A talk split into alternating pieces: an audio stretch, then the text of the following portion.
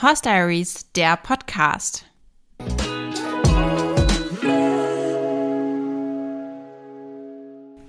Hallo und herzlich willkommen zu einer neuen Folge hier im Horse Diaries Podcast. Ich bin Katharina und ich freue mich sehr, dass ihr heute dabei seid. Ich bin heute nicht alleine bei der Aufnahme und zwar darf ich heute zu Gast sein auf dem Deichhof in Tespe und habe hier eine sehr spannende Gästin bei mir. Das ist die liebe Helena. Hi. Hallo. Schön, dass du heute hier bei mir bist. Ich will einmal kurz zur Einleitung ein bisschen was zum Deichhof erzählen. Und zwar ist das der Stall, in dem Fürstino geboren ist. Emmy ist damals als trächtige Stute hierher gezogen und hat Fürstino hier bekommen. Und Fürstino ist auch hier auf dem Deichhof aufgewachsen, also quasi unter Helenas Fittichen, kann man sagen. Hat sie ihm großgezogen.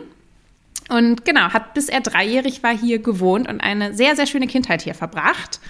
Darüber wollen wir aber in dieser Folge gar nicht sprechen, sondern in dieser Folge soll es um das Thema Pferdewirtschaftsmeister gehen. Und zwar hat Helena tatsächlich einen und äh, vielleicht auch nicht nur einen Pferdewirtschaftsmeister absolviert. Und ja, darum soll es heute gehen. Ein, finde ich, ähm, super spannendes Thema, wo man normalerweise nicht so ohne weiteres irgendwie den Zugang zu hat. Also zumindest kenne ich wenig Leute in unserem Alter, die die Qualifikation schon haben.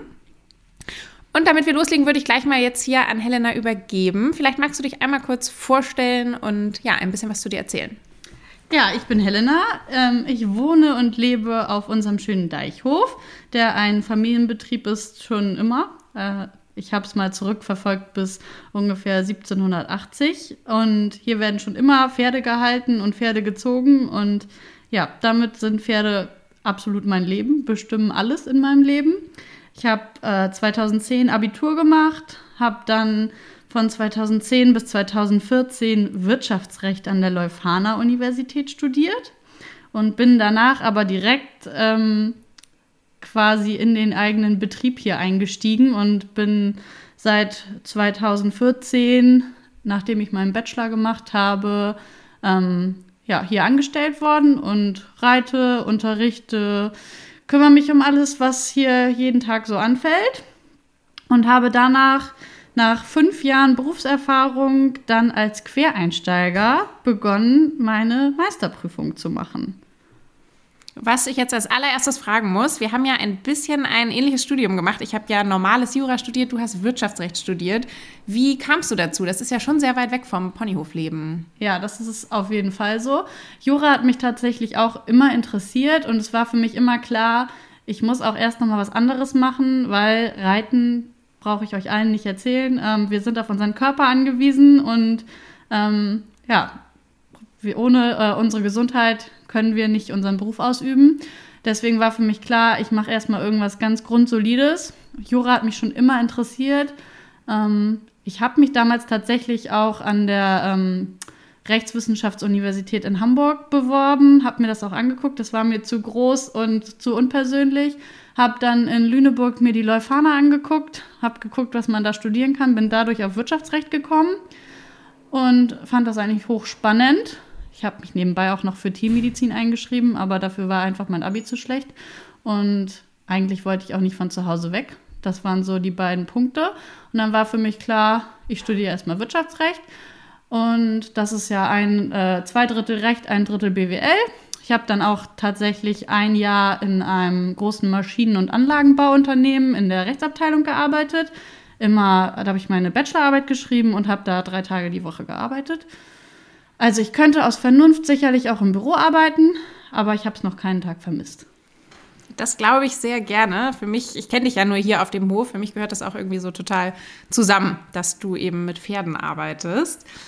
Kannst du mal ein bisschen erzählen, äh, nach der Bereiterprüfung, wann hast du dir überlegt, du würdest gerne den Pferdewirtschaftsmeister machen? Was war so der Hintergrund, warum du das überhaupt, also warum dich das überhaupt interessiert hat? Also, zuerst mal habe ich ja gar keine Bereiterprüfung gemacht. Also, ich habe keine klassische Pferdewirtsausbildung und auch keine ähm, Bereiterprüfung als Quereinsteiger abgelegt, was ja auch möglich ist. Ähm, ich habe mich früher schon informiert und wusste, dass man auch nach fünf Jahren Berufserfahrung, die man aber wirklich lückenlos nachweisen kann, nachweisen muss, ähm, um die Zulassung zur Meisterprüfung zu erhalten. Also man kann nicht sagen, ja, ich mache das ja schon immer, sondern man muss schon irgendwie ganz klar belegen, dass man diese Tätigkeit immer in Vollzeit in diesen fünf Jahren ausgeführt hat.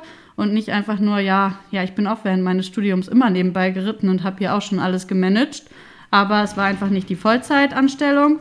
Und das wird auch sehr, sehr intensiv geprüft, bevor man überhaupt die Zulassung erhält zur Meisterprüfung. Und gerade die Quereinsteiger, das ist schon, ähm, ja, es ist schon auch eine Hausnummer, sage ich mal so. Ähm, bei den 50 Leuten, die die Pferdewirtschaftsmeisterprüfung damals in Warndorf angefangen haben, waren wir ungefähr fünf Quereinsteiger. Alle anderen haben vorher schon mal eine Bereiterprüfung abgelegt. Und ja, man stößt auch auf viele Dinge, von denen man noch nicht weiß, auf was auf einen zukommt. Aber mit ähm, dem ausreichenden Willen, das durchzustehen, schafft man das. Das ist für mich schon mal das erste Learning, weil ich tatsächlich irgendwie total davon ausgegangen bin, dass man bereiter FN sein muss, um einen Pferdewirtschaftsmeister überhaupt zu machen. Aber das heißt, man weist die Berufserfahrung nach und dann wird man zugelassen. Genau, also es gibt zwei Wege. Einmal hat man entweder die ganz normale klassische Ausbildung gemacht und hat dann ähm, mindestens zwei Jahre Berufserfahrung, also auch die fünf Jahre quasi, drei Jahre Ausbildung, zwei Jahre Berufserfahrung und kann dann in den Wirtschaftsmeister gehen. Oder die Quereinsteigerprüfung mit fünf Jahren Berufserfahrung oder halt wirklich diese fünf Jahre, die man mit einem voll nachvollziehbaren Sozialversicherungsverlauf bei der Landwirtschaftskammer erstmal beantragen muss. Dann prüfen die das und dann sagen die einem erstmal, okay, ähm, du hast eine ausgeschlossene, abgeschlossene Ausbildung und, äh, oder ein abgeschlossenes Studium in meinem Fall und die ausreichende Berufserfahrung. Dann kriegt man erst die Zulassung. Aber das ist immer wieder auch ein sehr umstrittener Punkt, weil es gibt super viele, die das als Quereinsteiger machen wollen und dann aber nicht äh, die Zulassung kriegen. Und das ist auch nochmal ein Unterschied vom äh, Meister Reiten zu Meister Zucht und Haltung oder also Service und Haltung heißt es ja und Zucht. Da wird sogar den meisten empfohlen, diese Quereinsteigerprüfung in der Pferdewirtsausbildung, also diese Basisausbildung vor dem Pferdewirtschaftsmeister, erstmal abzulegen, um sicherzustellen, dass überhaupt genug Wissen vorhanden ist. Zusätzlich zu der Berufserfahrung. Aber das heißt, habe ich das richtig verstanden, man muss irgendeine Art von beruflicher Ausbildung haben, wenn man, also man muss ein richtiger Quereinsteiger sein, nicht nur jemand, der quasi geritten ist, ohne je was anderes gemacht zu haben. Genau, also man muss eine abgeschlossene Ausbildung oder ein Studium, einen Berufsabschluss vorlegen. Und wie geht es dann los? Wie startet man, wenn man zugelassen werden möchte? Und was passiert danach? Genau, also das ist auch ein bisschen unterschiedlich von dem Meister in der klassischen Reitausbildung, den ich als erstes absolviert habe. Da ist erstmal die größte Anforderung, dass man eigentlich zwei Pferde zur Verfügung haben muss, die den richtigen Ausbildungsstand haben und die man auch ungefähr zwei Jahre zur Verfügung hat. Da bei der klassischen Reitausbildung das Kernthema die Weiterentwicklung eines Pferdes ist, mindestens von L nach M. Das heißt, man braucht auf jeden Fall erstmal ein Pferd, was das erfüllt mindestens eins, besser zwei, weil man ja auch ein Ersatzpferd braucht, falls dem Hauptpferd in diesen zwei Jahren, das ist ja wirklich bei Pferden ähm, eine lange Zeit und wir wissen alle, dass irgendwie immer was dazwischen kommen kann. Und da braucht man eigentlich bestenfalls zwei Pferde auf einem ähnlichen Leistungsniveau, weil man sich ein bestimmtes Projektthema genehmigen lassen muss. In meinem Fall war es die Ausbildung eines jungen Dressurpferdes von eigentlich Dressurpferde A. Meine Pferde waren ähm, Ende vierjährig zu Beginn der Meisterprüfung nach ähm, ja, M, weil M ist das Mindest, die Mindestanforderung der Pferdewirtschaftsmeisterprüfung. Die Pferdewirtsprüfung ist auf L-Niveau, die Pferdewirtschaftsmeisterprüfung ist darüber hinaus. Also L-Niveau wird als Grundlage genommen und deswegen ist das Mindestanforderungsniveau M-Dressur in meinem Fall oder M-Springen, aber ich bin Dressur, habe ein Dressurprojekt gemacht und ähm, die besondere Anforderung ist auch noch auf Kandare. Also meine beiden Pferde mussten quasi Anfang sechsjährig, also die Prüfung ist immer zwischen Januar und Februar, mussten Anfang sechsjährig M-Dressur auf Kandare gehen, mit sicheren Wechseln. Das ist ja schon was, was man normalerweise wahrscheinlich nicht ganz so forcieren würde. Oder reitest du alle Sechsjährigen immer im Januar auf Kandare? auf gar keinen Fall. Und ähm, in der Regel wenn man das Projekt genehmigen lässt, dann muss man vor dem Prüfungsausschuss der nachher auch die Prüfung abnimmt, seine Pferde davor reiten. Natürlich muss man die vorher auch schon mal ähm, den Ausbildern da präsentieren, bevor die einem sagen, okay, ihr könnt das so überhaupt äh, verwirklichen und das macht auch Sinn. Ähm, da raten die auch einem auf gar keinen Fall dazu, sowas mit vierjährigen Pferden anzufangen. Ähm, Gibt es denn Vorschriften? Oder kann man auch einen Zehnjährigen nehmen? Also man kann auch einen Zehnjährigen nehmen, aber du musst halt einen sinnvollen Leistungssprung nachweisen. Also du kannst auch von 1 Sterne S nach 3 Sterne S dein Pferd weiterbilden. Ähm, das wird aber im Zweifel auch von Testreitern geprüft. Also du kannst jetzt nicht sagen, hier, ähm, der kann das noch nicht und dann kann der das aber schon. Ähm, die sind ja schon auch alle da nicht auf den Kopf gefallen. Ähm, man kann die da jetzt nicht beschaukeln. Und auch, also man kann auch, äh, ja, es muss sinnvoll sein. Also von 1 Sterne M nach 2 Sterne M, das reicht in der Regel nicht. Entweder ist es von M nach S oder von 1 Sterne S auf 3 Sterne S. Also es muss schon ein erkennbares, sinnvolles Ziel sein. Was aber noch eine weitere Anforderung an diese Pferde ist, man muss die halt vollumfänglich ausbilden. Also man kann nicht ähm, nur sagen, ich reite mein Pferd nur Dressur. Früher war das in der Pferdewirtschaftsmeisterprüfung ja so, dass man quasi mit beliebigen Pferden eine M-Dressur und ein M-Springen reiten musste. Ähm, man muss jetzt natürlich nicht mit einem Pferd M-Dressur und M-Springen reiten, aber man muss auch die Dressurpferde sinnvoll und systematisch ähm, springen und gymnastizieren. Also man muss ähm, nicht nur über Cavaletti springen, sondern eigentlich so mindestens 1,10 Meter zehn als ähm, nicht als Parcours, aber so aus einer Reihe heraus als Ochser. Das sollte man schon irgendwie ähm, fehlerfrei und äh, ohne Beinbruch schaffen. Und so, ja, diese ganzen Anforderungen erstmal zu erfüllen, ist, denke ich, auch die größte Hürde beim Pferdewirtschaftsmeister klassische Reitausbildung. Weil also Pferde zu finden, die beides irgendwie machen. Die Springpferde müssen natürlich andersrum auch sehr systematisch und vernünftig Dressur geritten werden. Was aber ich auch als großen Vorteil dieser Prüfung sehe.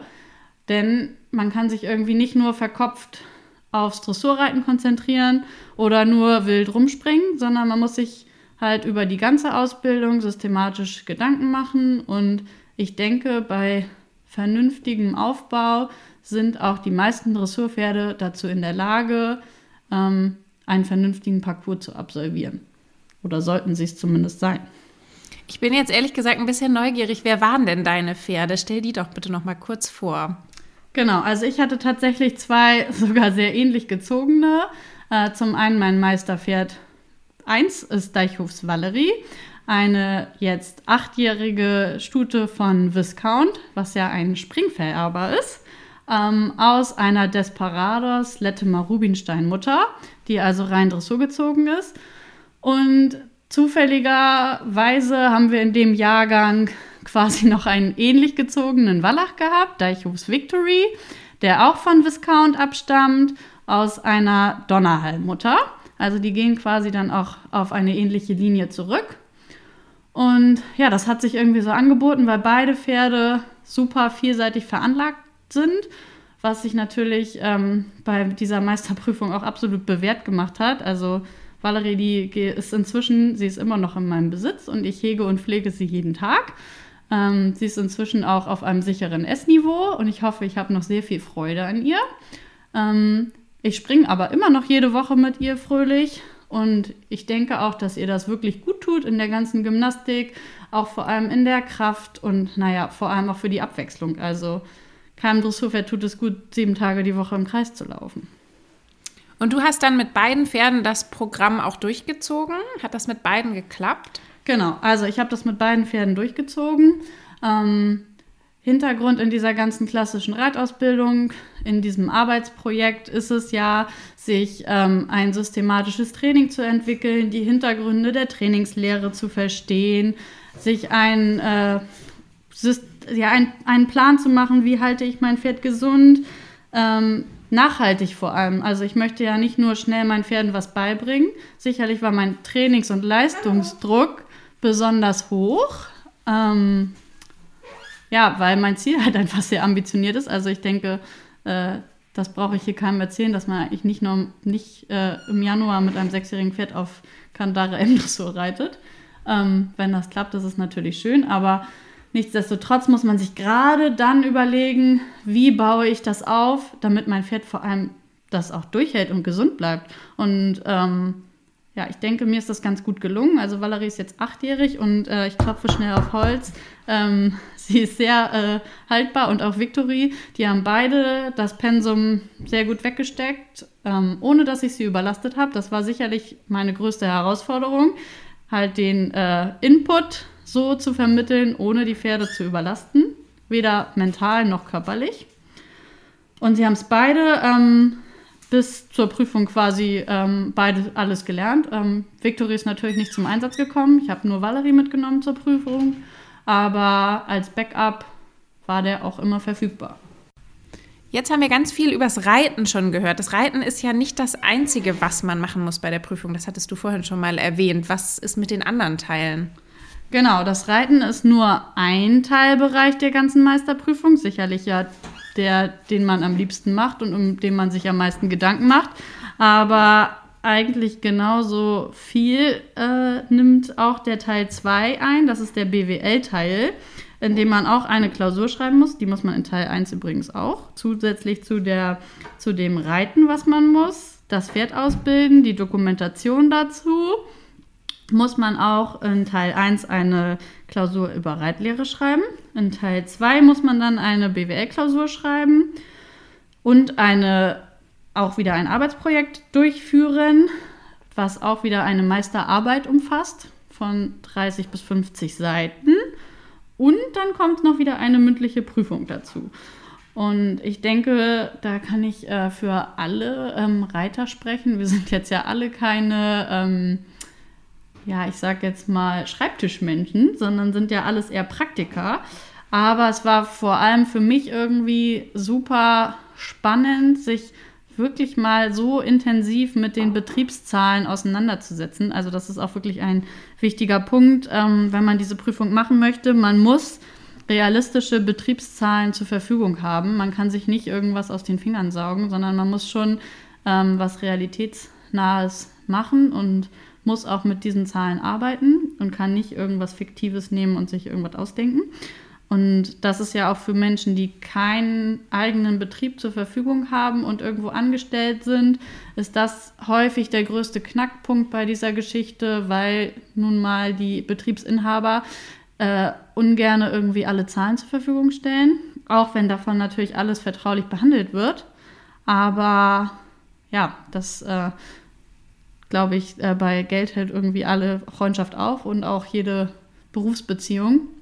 Da hatte ich natürlich den großen Vorteil, das in unserem Familienbetrieb zu machen und auch meinen Vater als Ansprechpartner zu haben, der mir da ähm, doch auch viele Wissenslücken noch füllen konnte. Weil sicherlich, ähm, ja, weiß ich, wie das hier ungefähr läuft, aber wie viel wirklich ähm, ein Heuballen kostet jedes Jahr oder also ich habe eine Deckungsbeitragsrechnung in meiner ähm, in meinem Arbeitsprojekt im BWL-Teil gemacht und habe mir für mich selber ausgerechnet, wie viel ähm, ich in einer Stunde verdienen muss, in welchem Betriebszweig und wie viel Minus ich mache, wenn ich mich um meine eigenen Turnierpferde kümmere, die mein eigenes Hobby sind. Ähm, das hat mir sicherlich auch noch mal ganz schön die Augen geöffnet. Wurde daraufhin erstmal verkauft oder? ja, also tatsächlich war der, der äh, die Minuszahl, die unsere eigenen Pferde erwirtschaften, nicht gerade unerheblich, bei einem natürlich positiven äh, Ergebnis des Gesamtbetriebes. Aber wie viel das so ausmacht, war doch irgendwie schockierend für uns alle. Und ich hatte tatsächlich auch vor meiner mündlichen Prüfung zu, diesem, äh, zu dieser schriftlichen Ausarbeitung, war ich mir tatsächlich auch nicht so sicher, wie die Prüfer das so sehen, mit diesem großen Minus davor. Aber ich konnte das ähm, ganz gut ja, ähm, erklären, dass unsere eigenen Pferde ja auch zu unserem Gesamtkonzept gehören und ähm, ja vor allem auch unsere Werbeträger sind. Das ist ja auch wirklich Marketing. Also wenn keines deiner Pferde je auf dem Turnier läuft und du selbst auch nie auf dem Turnier reitest, weil du vielleicht gerade keine Kundenpferde hast, das schadet ja auch wiederum dem Betrieb, oder? Genau, und tatsächlich haben das auch die Prüfer so gesehen und haben mich da auch irgendwie drin bestärkt. Aber man muss sich natürlich genau überlegen, wie viel eigene Pferde kann ich mir leisten, welche eigenen Pferde kann ich mir leisten und wann muss ich mich doch lieber von einem Pferd trennen, auch wenn ich es sehr lieb habe. War das denn auch das Thema deiner Meisterarbeit, was du gerade erzählt hast, für den Reitteil?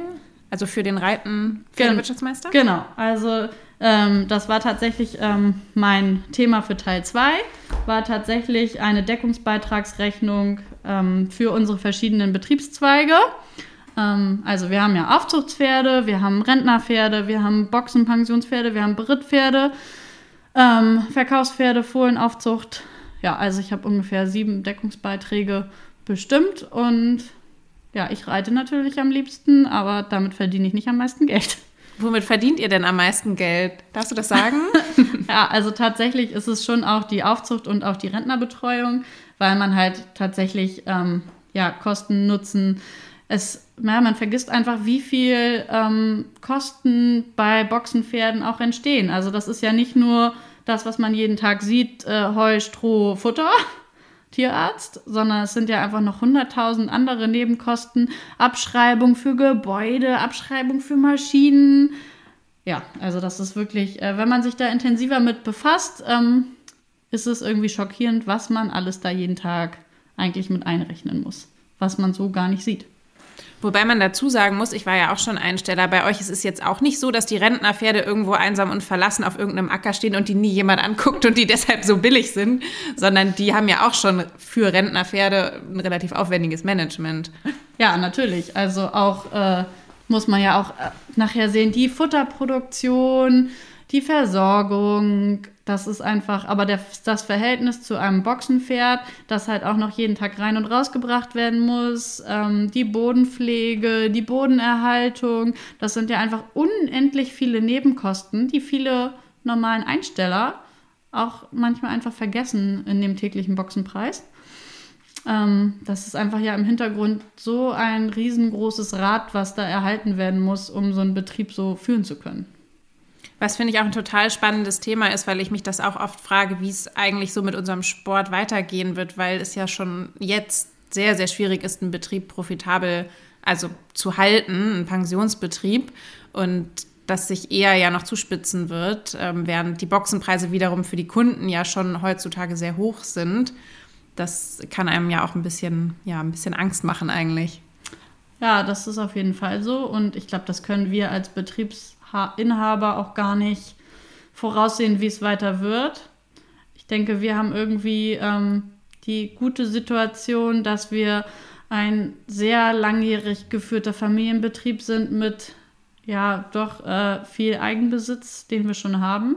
Aber natürlich kann es auch sein, dass wir uns auch nochmal verkleinern werden müssen, wenn die Pachtpreise und alles Mögliche weiter in die Höhe steigt. Also ich denke, das kann noch keiner sagen, wie es in fünf Jahren aussieht. Auf jeden Fall auch ein äh, spannendes Thema. Kleiner Exkurs an dieser Stelle. Wir gehen mal zurück zu der Zeit quasi, die du äh, verbracht hast in Warendorf ja auch. Schon mal hier Spoilerwarnung, das hast du mir vorhin schon erzählt, man kann den Pferdewirtschaftsmeister nur in Warendorf machen. Wie hast du die Zeit so empfunden? Was ähm, war vielleicht dein Lieblingsbereich? Was hat dir nicht so viel Spaß gemacht? Was ist dir schwerer gefallen? Wie zeitintensiv war das alles? Erzähl doch mal ein bisschen. Also ich muss erstmal nochmal korrigieren, den Pferdewirtschaftsmeister klassische Reitausbildung. Den kann man nur in Warendorf und ich glaube, Bayern hat nochmal seine eigene Meisterprüfung im Reiten. Ansonsten kann man die Reit Meisterprüfung im Reiten nur in Warendorf machen.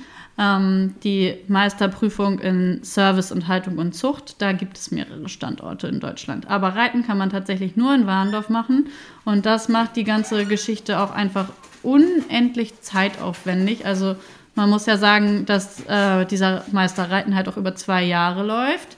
Und grundsätzlich muss man halt schon ziemlich häufig ähm, für drei Tage immer ungefähr nach Warndorf fahren. Ich habe immer ziemlich genau viereinhalb Stunden gebraucht mit Pferd. Also eine Strecke.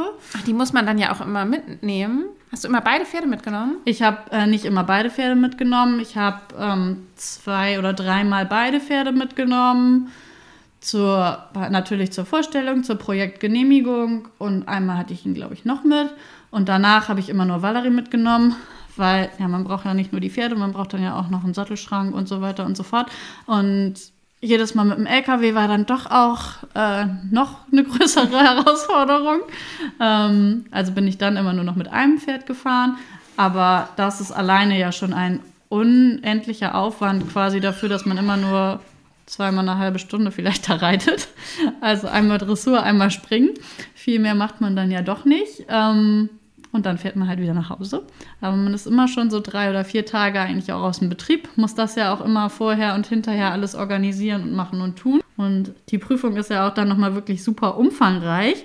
Nach äh, den Meisterarbeiten, wo man dann ja schon zwei von geschrieben hat, und äh, den drei Klausuren, die man geschrieben hat, und einer mündlichen Prüfung, die man schon hatte, hat man dann nochmal drei volle Tage Prüfung, wo man dann seine Zielaufgabe vorreitet oder seinen Zielparcours, dann äh, ein eigenes Fazit darüber abgibt, dann muss man nochmal ein Springtraining absolvieren, nochmal ein Dressurtraining, dann hat man nochmal eine Stunde ein Fachgespräch, wo man nochmal seine ganze Meisterzeit reflektiert.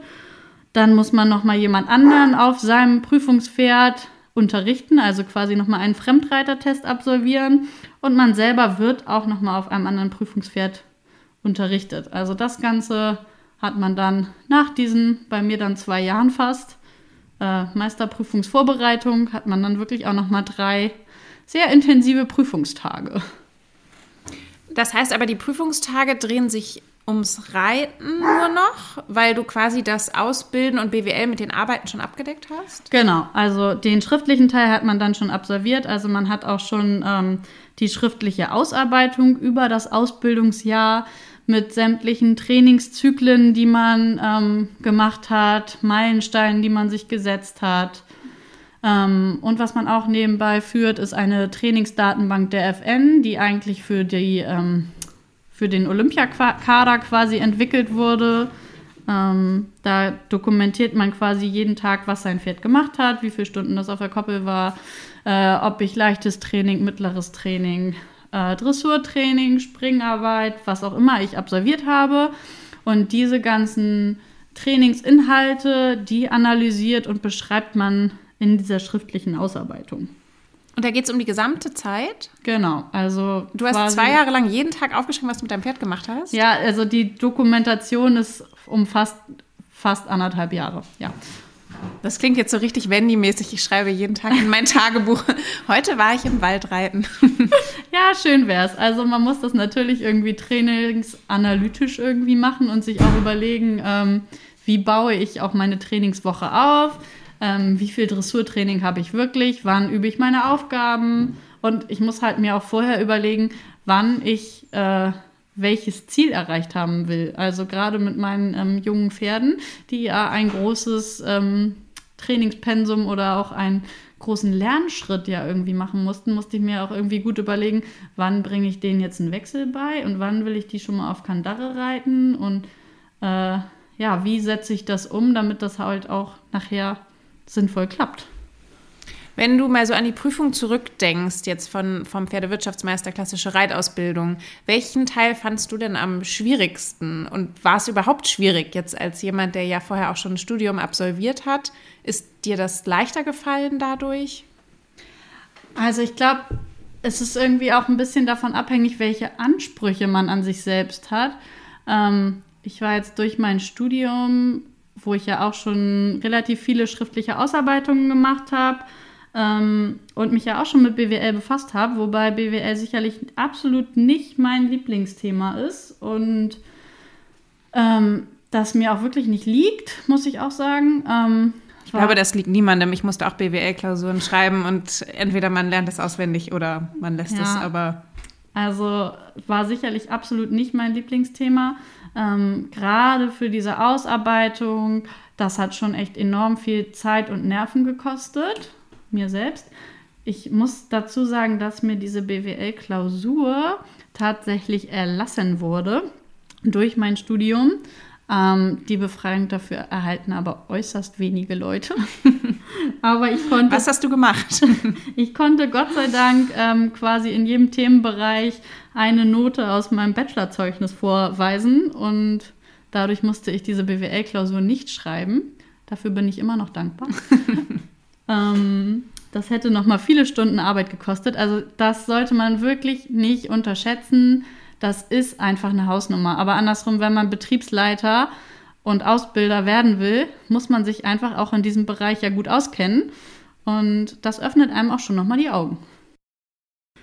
Aber nichtsdestotrotz ähm, sind diese drei Prüfungstage, die man dann nachher zum Schluss absolvieren muss, wo man einfach ja auch eine so große Vielfalt an Möglichkeiten hat, was man eigentlich nachher gefragt wird. Ähm, vorher macht man sich, glaube ich, auch viel verrückter, als es nachher irgendwie ist. Also die Prüfung nachher, die war ehrlicherweise dann gar nicht mehr schlimm. Aber gerade untereinander und auch ähm, dadurch, dass wir jetzt ja quasi dann der letzte Prüfungsdurchgang waren, ähm, und man ja auch von anderen gehört hat, wer dann durchgefallen ist und dass das auch durchaus irgendwie Leute sind, wo man denkt, okay, die reiten aber super gut. Ähm, ja, die sind dann aber trotzdem in einem Teil durchgefallen. Ich meine, wir brauchen uns ja auch nichts vormachen. Wenn alle bestehen, dann bräuchten wir die Prüfung nicht machen. Und ja, dann denkt man halt doch irgendwie, man möchte das ja auch besonders gut machen. Also ich zumindest und nicht nur gerade so bestehen. Also ich habe schon auch einen sehr gehobenen Ehrgeiz und ja, das waren schon drei sehr intensive und drei sehr aufregende Tage. Und ich bin eigentlich ein guter Prüfungsmensch, aber mir ging es die Woche vor dieser Wirtschaftsmeisterprüfung schon auch nicht so gut. Du hast jetzt gerade gesagt, du wolltest nicht nur irgendwie bestehen. Kann man jetzt ja auch sagen, das hat geklappt. Du hast nicht nur irgendwie bestanden, du hast ziemlich gut bestanden. Ja, tatsächlich. Ähm, das kann man ja mit der Erwartung, kann man da ja auch nicht rangehen. Und man erfährt auch tatsächlich irgendwie vorher ja eigentlich keine Noten. Ähm, also ich wusste, dass mein vom BWL-Teil, dass das ganz gut gelaufen ist ähm, im Nachhinein. Da war ich mir bis zu dieser mündlichen Prüfung auch wirklich immer noch nicht sicher. Ähm, ja, aber tatsächlich hat das alles sehr gut geklappt und ähm, es hat insgesamt sogar auch für eine Eins vom Komma gereicht. Und ja, da bin ich tatsächlich auch sehr, sehr stolz drauf, dass ähm, auch als Quereinsteiger mit meinen eigenen selbstgezüchteten Pferden, bei denen ich schon bei der Geburt dabei war, ähm, die ich selber quasi angeritten habe und vom ersten Atemzug begleitet habe. Ähm, ja, ist das halt schon ein ziemlich äh, cooles Gefühl, das dann irgendwie auch geschafft zu haben. Das glaube ich sofort. Du hast jetzt gesagt, mit 1, ähm, das heißt, es gibt Schulnoten und du hast ja auch mit Auszeichnungen bestanden. Was ist das für eine Auszeichnung und wann bekommt man die? Genau, also es gibt Schulnoten und für jeden Teilbereich und am Ende gibt es halt eine Durchschnittsnote und alle Meisterprüfungen mit besser als 2,5 erhalten die Stehensbeck-Plakette in Silber und dazu gibt es dann ähm, auch eine große Feier. Bei uns ist die natürlich Corona-bedingt auch anders gewesen. Also, Aber sie hat stattgefunden. Sie hat stattgefunden, Gott sei Dank. Ähm, nicht ganz in dem Rahmen, wie das wohl sonst ist, aber es war auf jeden Fall eine richtig coole Zeit. Und was äh, irgendwie noch cooler war, ähm, ich habe es mit noch einem Quereinsteiger zusammen gemacht, den ich über die Studentenreiter sehr, sehr gut kannte. Ähm, ja, und der hat tatsächlich als Jahrgangsbester abgeschlossen. Und wir waren vorher immer so, hm, ja, wir beiden Quereinsteiger, wir haben hier irgendwie keine Ahnung von nichts. Und ja, wir haben uns aber da dann doch auch so reingehängt, dass wir es ganz gut hinbekommen haben. Keine Ahnung von nichts ist ja auch ein bisschen äh, untertrieben. Ich hoffe, das hast du nicht wirklich gedacht. Ja, aber man ist ja schon ähm, wenn man, also vor allem ist es uns aufgefallen in den ähm, Unterrichtsbeurteilungen, ähm, da macht man tatsächlich einmal auch so eine Unterrichtseinheit, wo man bei gefilmt wird und hinterher eine Videoanalyse von der eigenen Unterrichtserteilung macht. Und das ist schon irgendwie eine sehr komische Situation, wenn man beim Unterricht geben gefilmt wird und hinterher davon eine Analyse macht. Natürlich machen wir das irgendwie alle jeden Tag, auch viele Stunden, aber wenn dann jedes Wort und äh, jede Bewegung auf die Goldwaage gelegt wird und das macht man halt tatsächlich in der Azubi-Prüfung ja schon auch ein paar Mal und ja, das hatten wir halt tatsächlich irgendwie noch nie gemacht. Und das war für uns schon irgendwie so ein Moment, wo wir dachten, ja, okay, haben wir uns noch nie Gedanken drüber gemacht, dass uns da jemand dann so bei beobachtet und ja, das war schon äh, eine spannende Situation.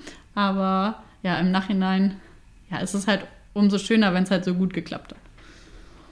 Was würdest du denn jetzt sagen mit ein bisschen Abstand als Fazit? Was hat dir die Zeit gebracht? Was hat dir, also was haben dir die Inhalte gebracht? Es war ja jetzt sehr viel Selbstreflexion, fand ich, so kommt es rüber, was man machen muss. Was hast du gelernt? Also es ist auf jeden Fall super viel Selbstreflexion und es gibt auch einfach, es gibt schon auch viele Leute, die diese Meisterprüfung irgendwie kritisch sehen, aber ich selber muss sagen, ähm, mein ganzes Arbeiten und auch die Ausbildung meiner Pferde ähm, hat sich einfach doch noch mal planungsmäßig irgendwie verändert. Ich habe irgendwie einen anderen ganzheitlichen Überblick über alles, also nicht nur über unsere Betrieb Betriebszahlen, mit denen ich mich sicherlich nie so intensiv jetzt schon auseinandergesetzt hätte. Also noch ist mein Vater ja der Betriebsinhaber. Ähm, dafür war das schon mal wirklich ein sehr, sehr großer, wichtiger Schritt, um sich da wirklich mal reinzuhängen und Gedanken darüber zu machen, aber auch um sich selber für jedes Pferd einen besseren Plan zu machen. Also nicht einfach nur so, ja, wir reiten den jetzt an und dann machen wir ja mal gucken, wie es ist, sondern ähm, man muss auch in der Auswahl der Pferde ja schon mal eine schriftliche Ausarbeitung über die Stärken und Schwächen der Pferde machen, über die eigenen Stärken und Schwächen und sich dann halt Gedanken zu machen, wie löse ich diese Dinge und wie baue ich die Stärken aus und wie baue ich die Stärken, die Schwächen ab. Und das ist sicherlich ein super wichtiger Punkt im Leben und auch sich wirklich ein Konzept zu machen, was will ich eigentlich erreichen, wie will ich das erreichen und ja, bestenfalls auch wann will ich das erreichen? Und auch ja, um die Gesunderhaltung zu erhalten. Und naja, ich habe jetzt ja auch in dem BWL-Teil gelernt, was mich dann ein eigenes Pferd jeden Tag kostet. Die Wirtschaftlichkeit darf man einfach auch nicht aus den Augen verlieren. Und ja, das Ganze, ja, das Wissen einfach ganzheitlich auszubauen ähm, und sich wirklich halt vorher Gedanken zu machen. Und äh, Vorsorge zu treffen und nicht erst zu sagen, oh ja, jetzt ist hier was schiefgelaufen, wie mache ich es dann? Natürlich muss ich mir auch dann überlegen, wie ich ein Problem löse, wenn es auftritt, was ich nicht vorhergesehen habe. Aber ich muss mir halt auch vorher überlegen, was kann ich aus welchem Pferd wie am besten machen. Und worüber wir noch gar nicht gesprochen haben, fällt mir gerade auf, du darfst jetzt ja auch Lehrlinge ausbilden, oder? Ja, genau, tatsächlich. Ich habe auch zwei ganz tolle Azubis. Ähm, ich bin ja damit auch hier schon immer aufgewachsen. Also, in meinem, also hier in unserem Betrieb sind schon immer Azubis. Mein Papa ist äh, Pferdewirtschaftsmeister Haltung, Zucht und Haltung, so hieß es früher. Ähm, und ist Landwirtschaftsmeister und hat damit schon immer Azubis, halt noch nie Bereiter Azubis, aber halt ja, hier gibt es schon immer, ja, schon seit ich, also seit über 30 Jahren, gibt es ja Azubis, die auch äh, mit bei uns leben und das gehört einfach total zu meinem Leben dazu. Und ja, ich habe jetzt zwei Azubis für klassische Reitausbildung, ähm, über die ich auch super, super happy bin, mit denen ich jeden Tag total gerne zusammenarbeite. Und ja, es macht es jetzt halt einfach auch irgendwie noch interessanter zu gucken, dass man denen auch das Richtige vermittelt. Ähm, ja, und auch das eigene Arbeiten irgendwie so mitgibt, gerade das Aufwachsen mit den jungen Pferden und ja, zu sehen, dass man halt aus jedem jungen Pferd irgendwie das Beste machen kann. Und ja, jetzt, äh, das hat mich ja auch schon so inspiriert, dass ich jetzt meinen zweiter, zweiten Meister direkt hinten rangehängt habe und jetzt quasi auch schon meine dritte Meisterarbeit geschrieben habe, also neben meiner Pferdewirtschaftsmeister Arbeit klassische Reitausbildung, der BWL-Arbeit, habe ich jetzt noch eine Meisterarbeit im Bereich Zucht geschrieben, habe da jetzt auch schon fast zwei Jahre wieder mit rumgebracht, habe da auch noch mal eine Klausur geschrieben und bin jetzt in den letzten Zügen und werde hoffentlich im März die letzte Prüfung ablegen und dann im Sommer irgendwann auch damit fertig sein. Das kann man dann einfach als zusätzliche Qualifikation noch oben drauf satteln sozusagen. Also man muss wahrscheinlich nicht das wiederholen, was man sowieso schon gemacht hat, sondern nur das, was man noch darüber hinaus machen muss. Genau, also das ist auch wieder in drei Teile aufgeteilt. Ähm, das ist dann Service und Haltung und Zucht. Das wird parallel unterrichtet, die Lerninhalte. Ähm, nur die Klausur ist unterschiedlich und natürlich ist das Arbeitsprojekt unterschiedlich. Und man muss auch in dem Meister quasi wieder ein Projekt auch wirklich durchführen. Jetzt natürlich keine äh, Pferde ausbilden, aber man muss schon irgendwas in der Praxis umsetzen und muss auch ein Thema finden, was für den Betrieb verbessert werden muss oder sollte, bestenfalls. Und das muss in der Praxis auch umgesetzt werden. Und ja, das wird auch über ein Jahr quasi dokumentiert und ausgearbeitet und dann äh, in einer schriftlichen Ausarbeitung abgegeben und dann gibt es da auch wieder eine mündliche Prüfung zu, also wie eine Verteidigung einer Bachelorarbeit, muss man sich das ungefähr vorstellen. Und darüber hinaus gibt es dann, ja, wie gesagt, auch eine Klausur, die sehr, sehr umfangreich ist. Und dann nochmal eine mündliche Prüfung über, naja, alles, was mit dem Pferdeleben und Zucht zu tun hat. Und meinst du, danach reicht es dann oder ähm, geht es dann noch weiter? Ja, ich denke, jetzt reicht es erstmal. Also ich habe gerade quasi vor einer Woche frisch die Ausarbeitung abgegeben. Und ich denke, das reicht jetzt an Meisterarbeiten in meinem Leben. Und vielleicht auch an Prüfungen einfach. ja, also tatsächlich habe ich jetzt ja quasi in die letzten vier Jahre immer nur mit Meisterprüfung verbracht und also alle meine Kunden haben sich irgendwie daran gewöhnt, dass ich ständig mal nicht verfügbar bin, weil ich mal wieder irgendwas wegen der Meisterprüfung mache. Aber ich denke, es reicht jetzt. Also tatsächlich war der Vorteil, ähm, was mich auch dazu überzeugt hat, äh, diese Prüfung gleich noch zu machen. Also zum einen, dass wir einfach ja auch einen super großen Zuchtschwerpunkt haben und ähm, wir, ich auch gerne Azubis im Bereich Zucht ausbilden möchte weiter, was ähm, man auch nur kann, wenn man mindestens zehn Zuchtstuten hat und davon gibt es einfach auch nicht so viele Betriebe, die das machen können. Ähm, und der nächste Vorteil ist aber, dass ähm, diese Meisterprüfung hier direkt bei uns um die Ecke angeboten wird, also mit einer Viertelstunde Fahrzeit. Nichtsdestotrotz war ich natürlich viele Tage deswegen nicht da.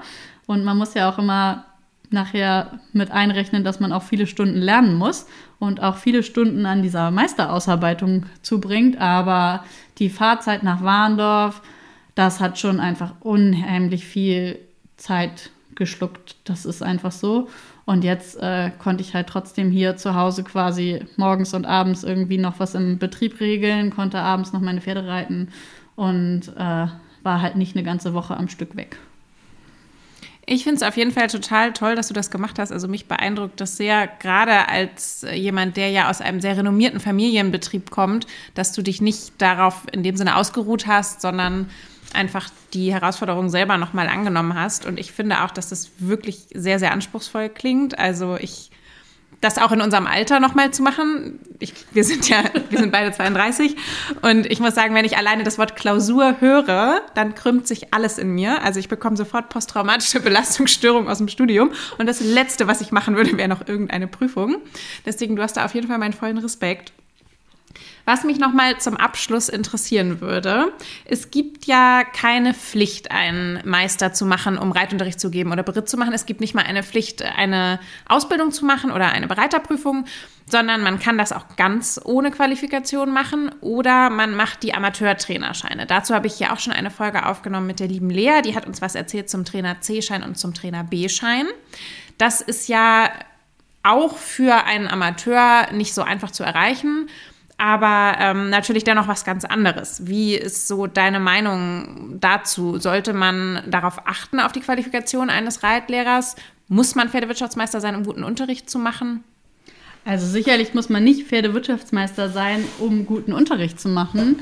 Aber ich denke, man kann halt, also A, diese Trainerscheine, die finde ich super, dass es die gibt, um überhaupt ein Leistungsniveau abzufragen, weil ich denke, es ist auf jeden Fall in der Pferdewelt super gefährlich irgendwie, dass es so viele Reitlehrer gibt, die sich Reitlehrer nennen, ohne irgendwie Ahnung von irgendwas zu haben. Das muss man ja leider einfach so sagen. Und davon gibt es echt viele. Also ich war schon in vielen Stellen, gerade in Hamburg, und es gibt sehr viele Leute, die ohne jede Qualifikation und ohne irgendwie Ahnung auch von der Biomechanik eines Pferdes Unterricht geben.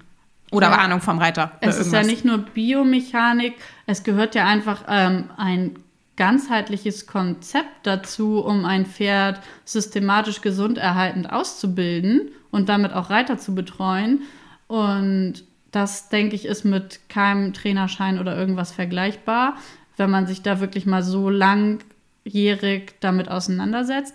Wobei man aber ja auch ganz klar sagen muss, dass viele einfach gar nicht die Möglichkeit haben, so eine Meisterprüfung zu machen. Deswegen haben die sicherlich trotzdem die Fähigkeiten und Kenntnisse dazu. Also man muss A ja erstmal die Möglichkeit haben, das in einem Betrieb umzusetzen, dann muss man die Pferde dafür haben. Und ja, wir brauchen das nicht drüber diskutieren. Also der Kostenpunkt, da sprechen wir von mindestens 10.000 Euro, um so eine Meisterprüfung abzulegen.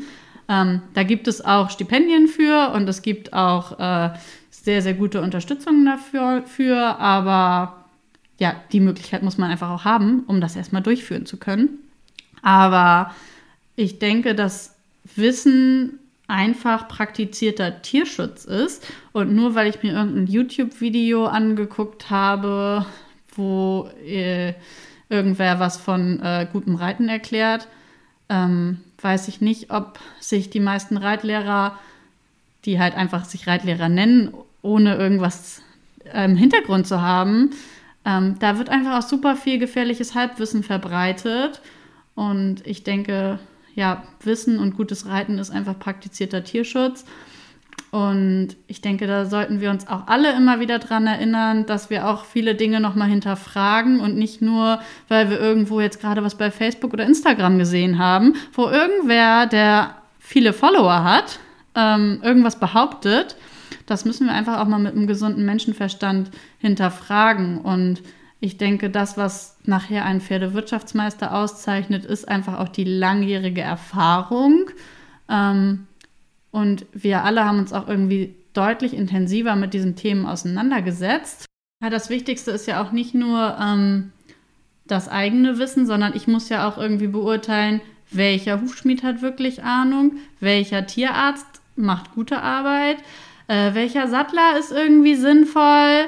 Also es gibt ja einfach inzwischen so unendlich viele äh, Zuarbeiter in der Pferdebranche. Also es gibt ungefähr eine Million Horsemanship-Trainer, es gibt äh, keine Osteo, Ahnung. Physio. Ja, also es ist ja wirklich, die Bandbreite ist ja wirklich unendlich. Mhm. Und es ist ja einfach irgendwie wichtig, beurteilen zu können.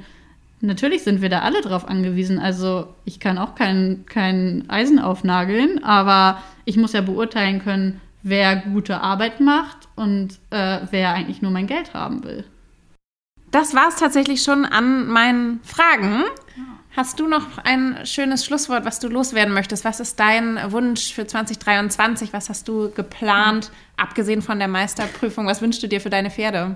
Ja, also erstmal wünsche ich mir natürlich weiter Gesundheit für meine Pferde und ja, eigentlich bin ich ganz happy, so wie es läuft bin dann erstmal ganz froh, wenn ich äh, nicht mehr im Hinterkopf habe, dass ich noch eine Meisterarbeit schreiben muss und noch eine Klausur schreiben muss und schon wieder lernen muss und schon wieder irgendwie äh, zur Meisterfortbildung muss. Aber ich will jetzt nicht sagen, dass ich damit schon genug habe. Also vielleicht mache ich jetzt noch mal einen Richterschein irgendwann. Mal gucken. Im Moment denke ich gerade, es ist gut, dass ich diese Arbeit geschrieben habe. Aber ich kann mir jetzt noch nicht vorstellen, dass ich damit für immer mich darauf ausruhe. Ähm, Vielleicht für dieses Jahr. Für dieses Jahr auf jeden Fall. Und ansonsten würde ich mir einfach für den Reitsport wünschen, dass wir alle irgendwie äh, die Augen offen halten, andere Dinge hinterfragen und auch einfach andere Menschen auf ihr Unwissen aufmerksam machen. Also das denke ich, erlebe ich immer wieder in meinem Alltag, dass ja niemand mit Absicht schlecht mit seinem Pferd umgeht und mit Absicht irgendwas falsch macht, sondern ich denke immer, die Leute wissen es nicht besser und ähm, ja, ich finde immer wichtig, hinzu, hinzusehen, hinzugehen, die Augen aufzumachen und aufzuklären, niemanden an den Pranger zu stellen, also nicht äh, jemanden verurteilen, weil er etwas falsch macht und schon gar nicht einfach nur ähm, vielleicht noch ein Video davon zu machen und äh, das ins Internet zu stellen, sondern hinzugehen, mit den Leuten darüber zu sprechen, zu fragen, warum machst du das? Und im Zweifel denjenigen darüber aufzuklären und zu sagen, ähm, hier so und so, mach es doch vielleicht besser. Natürlich will ich niemanden verurteilen und ich will auch niemanden dann, ähm, ja, also belehren schon, aber man muss es halt in der richtigen Wortwahl machen. Und ich habe in meinem Leben eigentlich immer die Erfahrung gemacht, wenn man positiv auf jemanden zugeht und den über sein Fehlverhalten positiv aufklärt und ihm erklärt, wie er es besser machen kann, dann sind die Leute vielleicht in der ersten Situation pikiert und ja, vielleicht auch manchmal empört, aber eigentlich dann doch, wenn sie es hinterfragen und drüber nachdenken, dankbar darüber. Und ich denke, das ist gerade ähm, von den Fachpraktikern, ist das auch unsere Aufgabe, ähm, die Unwissenheit aufzuklären und nicht wegzusehen. Also damit wir einfach alle weiter an unserem Sport Freude haben, darf man eben nicht weggucken, wenn das Ponykind mit Schlafzügen in der Halle rumreitet, sondern man muss irgendwie dann auch mal hingehen und sagen, so geht es nicht, mach's mal so und so. Und das auch auf, gerade auch auf Turnierplätzen. Aber wir müssen überall unseren Sport positiv darstellen und damit fängt irgendwie jeder vor seiner Haustür an und ja, über Fehlverhalten aufklären und nicht verurteilen und an den Pranger stellen, sondern irgendwie es gemeinsam versuchen, besser zu machen. Das finde ich einen äh, sehr, sehr schönen Vorsatz, wenn man das so sagen kann und einen sehr schönen Wunsch für unseren Sport. Ich würde mir das auch wünschen. Das gilt aus meiner Sicht auch für Social Media. Die Leute, die wirklich Wissen haben und Ahnung haben, müssen einfach lauter werden. Und es kann nicht sein, dass immer nur die gehört werden, die am lautesten schreien. Also vielen, vielen Dank, liebe Helle, für diesen Einblick heute. Danke, dass du deine Zeit mit uns geteilt hast und ein bisschen was darüber erzählt hast, weil das einfach ja auch eine Situation ist oder eine Prüfung ist, die die meisten von uns wohl nie machen werden. Ich bin jetzt auch ganz froh, dass ich es nicht machen muss, nachdem ich das alles gehört habe. Dir auf jeden Fall für deine Pferde, für deinen Betrieb alles, alles Gute für die Zukunft und bis bald.